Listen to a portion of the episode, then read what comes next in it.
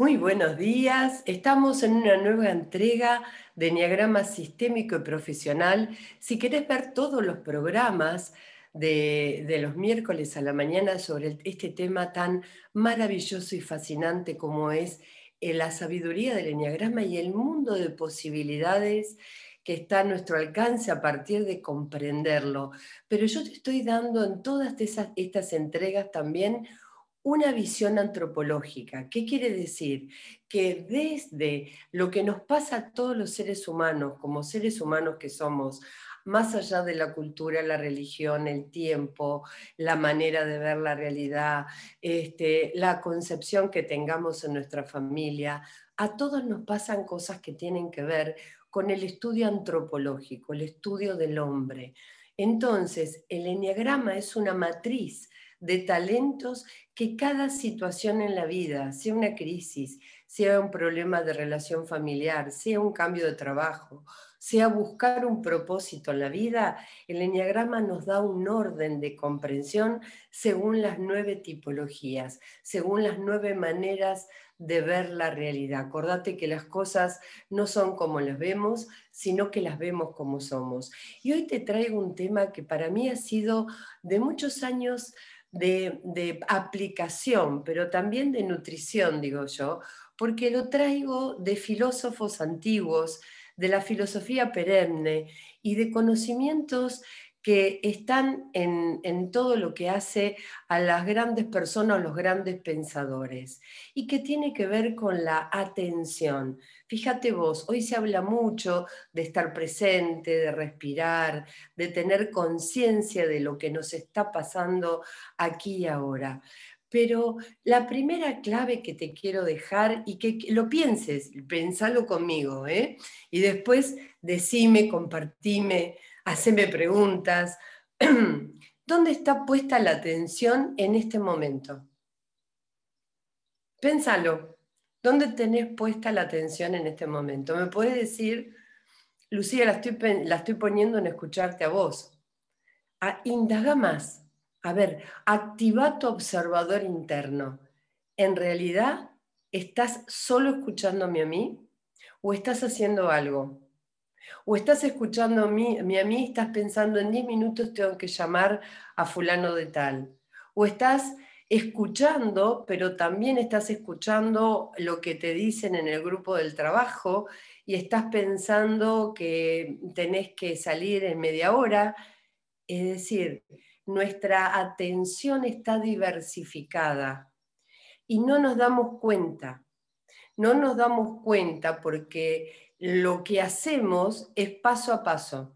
Si estoy acá escuchando, estoy acá escuchando y viendo y está mi ser presente. Si yo estoy trabajando en algo físico, por ejemplo, cortando el jardín con la máquina, estoy presente en ese momento con lo que estoy haciendo, ¿sí? Para no lastimarme, para hacer las cosas bien.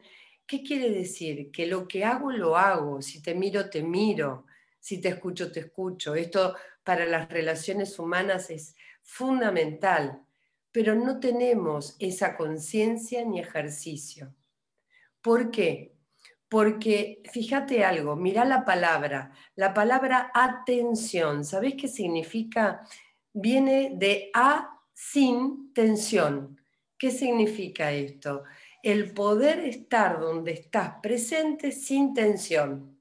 Y cuando nuestros pensamientos pasan, uno registra uno de los pensamientos, pero pasan diez ¿sí? Entonces, en esos 10 pensamientos que pasa, la tensión en el cuerpo, la emocionalidad que se despierta, ya va haciendo que uno esté tenso.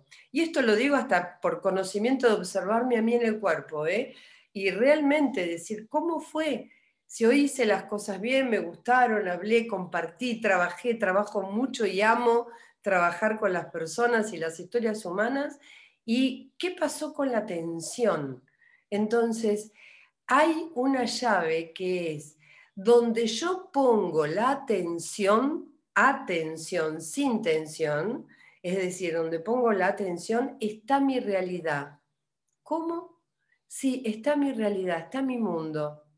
Es decir, ¿qué, ¿Cómo es esto, Lucía? Quiere decir que si yo cambio el foco de mi atención, voy a cambiar mi realidad.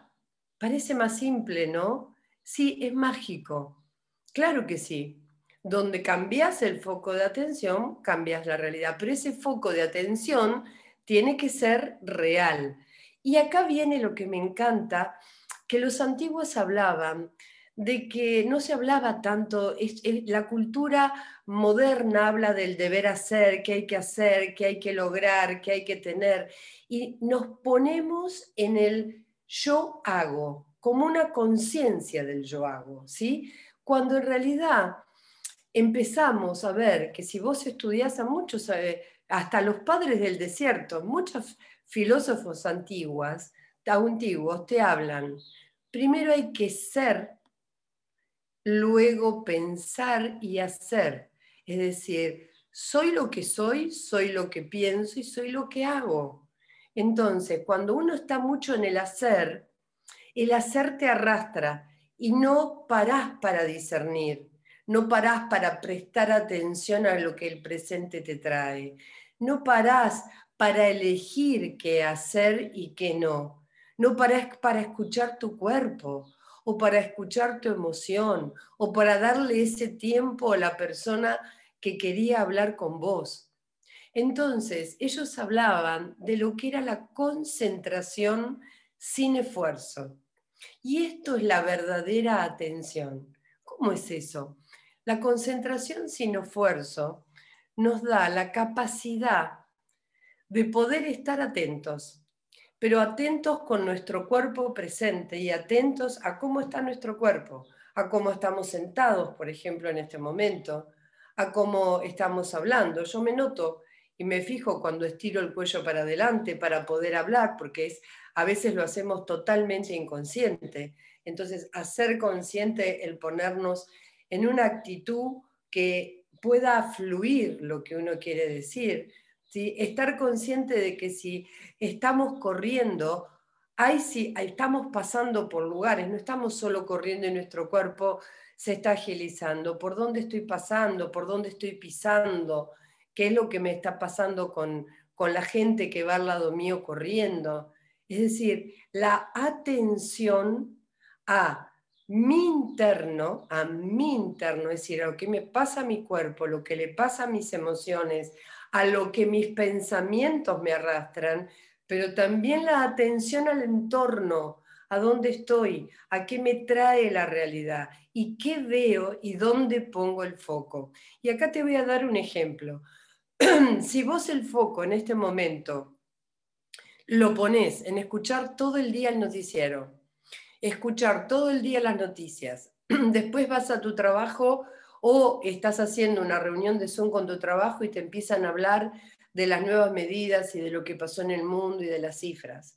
Y después te encontrás con un amigo, gracias a Dios, no sé, por lo menos a tomar un café y seguís hablando de lo mismo. ¿Dónde está el foco de tu atención?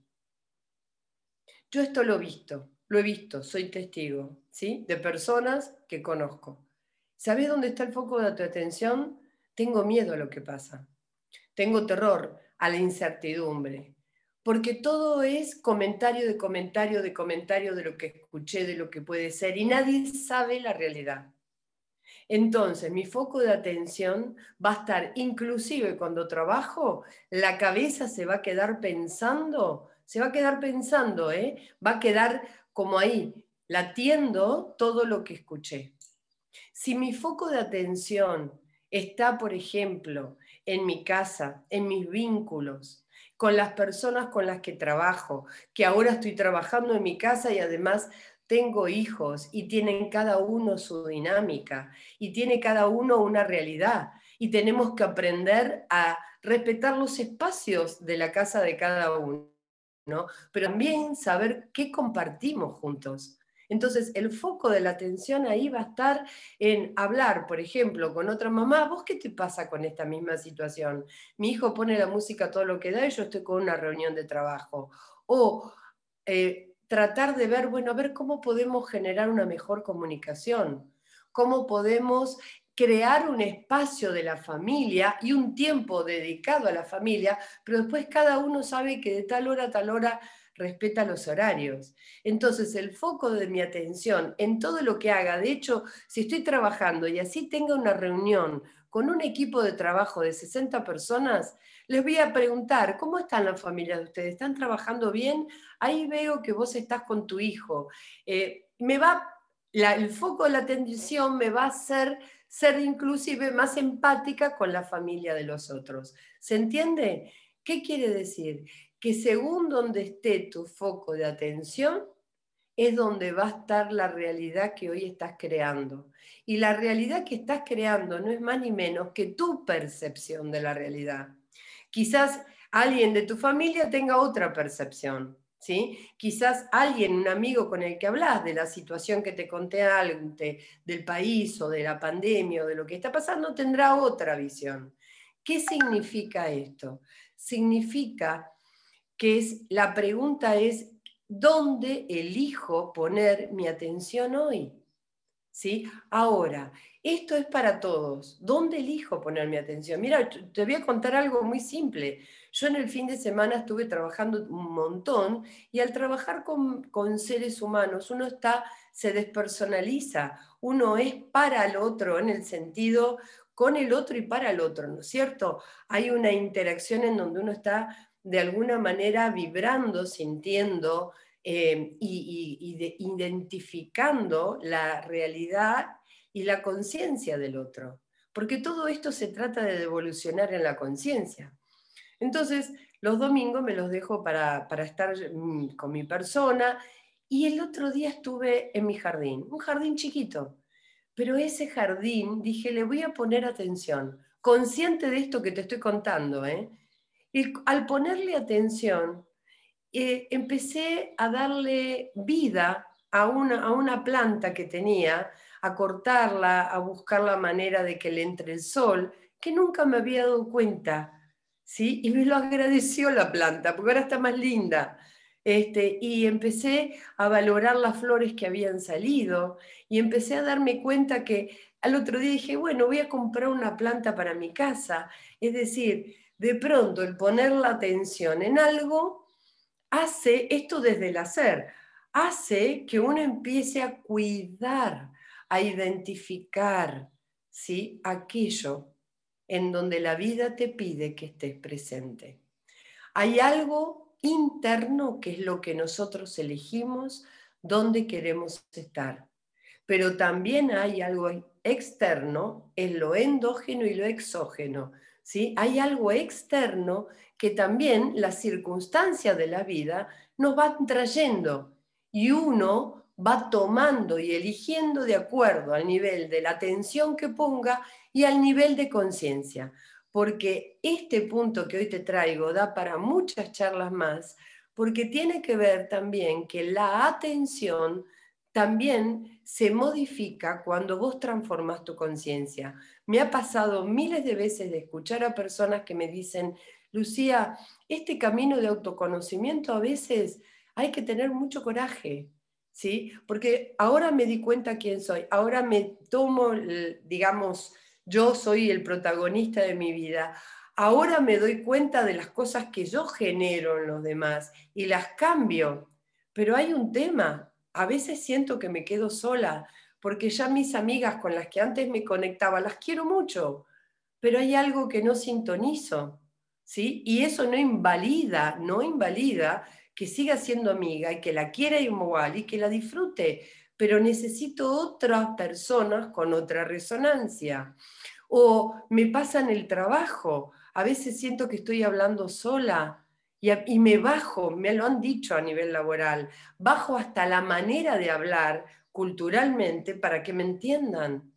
Le digo, ¿es así o es al revés? Claro que nos quedamos solos, pero esa sensación de quedarnos solos es porque estamos atrayendo otro nivel de vibración de personas, otro nivel de pensamientos, otro nivel de emociones. Y ese es un proceso de transición que puede llevar años y que a veces, mientras lo transitamos, no es fácil, ¿sí? Pero no, confía en algo.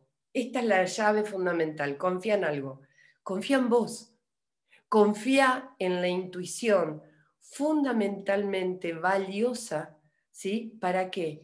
Para darte, hacerte darte cuenta a dónde tenés que poner tu atención. Pero también vos podés ser tu propio enemigo. ¡Wow! ¡Qué fuerte esto! ¿Por qué?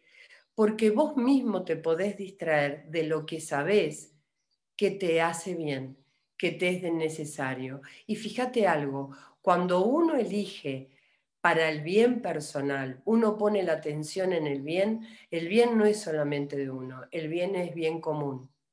¿Sí? A veces hay personas que me dicen, pero si yo me conozco y si yo trato de trabajar conmigo, esto hace, esto hace que me sienta egoísta. Es que no podés dar lo que no tenés.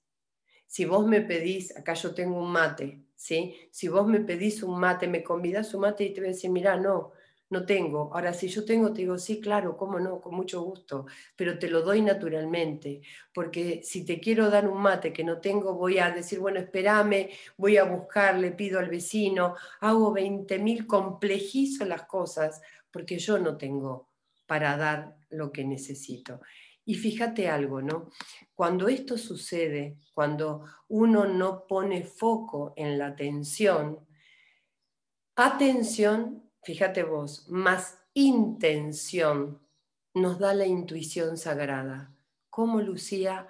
Atención, ¿sí? Sin tensión, concentración sin esfuerzo. No lo que tengo, debo o hago, sino el ser puesto en el presente, total. Y en este presente, ¿sí? Escucho, me escucho y escucho. Entonces, la atención más la intención, porque todos tenemos un propósito, todos tenemos un sueño, todos tenemos una intención, ¿sí? Con el cual nos movemos, que esta intención muchas veces se fundamenta en los valores fundamentales, se fundamenta en lo que te hace feliz, se fundamenta en la pasión que pones. Entonces, atención más intención es lo que genera en vos la intuición sagrada. Y te quiero dejar una frase de Platón que me parece eh, realmente que va para este momento excelente. Y dice así, la intuición es el poder de obtener conocimiento que no puede adquirirse por deducción, por observación, ni por la razón ni la experiencia. Como tal, la intuición, intuición se considera como una fuente de conocimiento original e independiente. ¿Qué quiere decir esto? Fíjate vos, ni por deducción, ni por observación, ni por la razón, ni por la experiencia. Por eso, al poner atención, estamos poniendo observación, estamos poniendo razón, estamos poniendo nuestra experiencia. Pero acordate lo que te dije, atención más intención es igual a esta intuición sagrada que todos los seres humanos tenemos. Vos me dirás, pero Lucía, yo no soy intuitivo, yo veo a mi marido que es reintuitivo, o a mi hijo, o a mi hermana. Claro, hay personas, según las tipologías, que no tienen tan despierta la intuición, pero todos podemos trabajar y ejercitarla. Entonces, ¿por qué toda esta introducción? Porque esto nos compete a todos, esto es lo antropológico. Ahora, si yo te lo llevo a la matriz del enneagrama, cada tipología, según su naturaleza y según los valores que le son propios, cada uno, cada tipología tiene un valor al que adhiere más, va a poner más la atención en eso y no en otra cosa. Entonces, si sos de esa tipología, voy a ir hablando rápidamente de las nueve, si sos de esa tipología, obviamente eh, te va a resultar muy fácil poner la atención en lo que a vos más te interesa y ahí estás creando tu realidad. Por eso la primera frase, ¿no? Las cosas no son como las vemos, sino que las vemos como somos y desde ahí creamos la realidad que creemos, ¿sí? Entonces, eh, no habrá otra posibilidad de ampliar nuestra mirada, nuestra percepción de nosotros mismos y darnos cuenta en dónde estamos poniendo la atención y poder ser libres de elegir y esta elección que tenga también que ver con nuestra fuerza y nuestra intuición, nuestra intención de ir hacia adelante, de crecer, ¿sí? Y de superarnos a nosotros mismos. Y aquí viene la intuición sagrada. Esa intuición sagrada, ¿sabes cuándo? ¿Cuándo realmente sabes que opera? Cuando tenés certeza, cuando sentís una firmeza que es autoridad en vos, cuando en la acción sentís que hay un compromiso, que pase lo que pase, podés sostener. Y ahí está la gran llave. Vamos al uno. ¿Dónde pone la atención el uno? Que es la persona organizada y perfeccionista, que siempre quiere que todo esté bien. En el orden, en el orden, el orden de los procedimientos. Vamos al dos. Esta hoy te lo voy a dar así como muy rápidamente, como una semillita, pero si querés, en el próximo entrega, el próximo miércoles, vamos a ver detalladamente por qué cada tipología pone la atención ahí y qué tendría que trabajar para cambiar esa mirada, ¿sí? Para poder abrir su percepción. El 2 pone la atención en el otro, porque yo sirvo al otro, soy el servidor, entonces estoy a disposición de lo que el otro necesita y el otro es la humanidad. El 3 pone la atención en sus logros, en su imagen profesional y en el dinero que tiene para seguir mm, con desafíos haciendo negocios. El 3 pone la atención en la profundidad, en el ser, en el ser propio, en el ser de la naturaleza, en el ser del otro. Y esta profundidad tiene que ver con una sensibilidad recíproca, la reciprocidad sensible, como siempre hablamos, este, y en la belleza. Esa es la atención. El 5 pone la atención en la mente, en el análisis, en la investigación, en, en el amor y la pasión por entender de dónde vienen las palabras, de dónde viene el universo, es la mente científica, la mente ingeniera, ¿sí? Entonces, y el análisis, es eso análisis. Entonces, todo en la vida va a ser análisis. El 6 pone la atención en los grupos humanos, en la familia, en el equipo, en la seguridad que me da los grupos y pone mucho la atención en la, en la seguridad justamente por el miedo a lo desconocido. El 7 pone la atención en estar bien, en lo agradable, en verme bien, estar trabajando con gente positiva, alegre, en estar bien en los ámbitos donde estoy, en hacer muchas cosas para no aburrirme. El 8 pone la atención en ser fuerte y determinante y esa fortaleza la lleva a la dirección, pone atención a dónde está la dirección de mi vida, ¿sí? Es en el hacer en el hacer hacia un propósito determinado ¿sí? y protegiendo a los míos. El, el 9 pone la atención en el estar bien, en el bienestar, en la armonía, en el momento presente. El 9 trata de buscar ese momento presente, ¿sí? que lo conecte, que lo conecte con su ser y con su paz. Y así podemos después hablar de cómo tiene que trabajar cada uno para empezar a ampliar la mirada, como siempre decimos, del enneagrama sistémico, en donde no será que el enneagrama nos está hablando que hay nueve focos de atención y esos focos de atención pueden abrir la percepción subjetiva que tenés de la realidad y poder mirar al, digamos, mucho más amplio. Mirar más amplio no quiere decir que te diversifiques. Mirar más amplio es tener más conciencia de una realidad más completa a la propia, salir de lo que yo quiero, de lo que yo veo, para aprender a trascendernos. Por ende, la verdadera concentración sin esfuerzos requiere de un trabajo consciente, porque podemos estar 12 horas trabajando y trabajando con intensidad, con fuerza, pero si nuestra atención es consciente a lo que está haciendo, esa concentración sin esfuerzo va a hacer que tu trabajo, sea en tu casa, sea con gente, sea en la empresa, sea en la educación o sea en el jardín, ¿sí? sea por amor y no por responsabilidad o deber.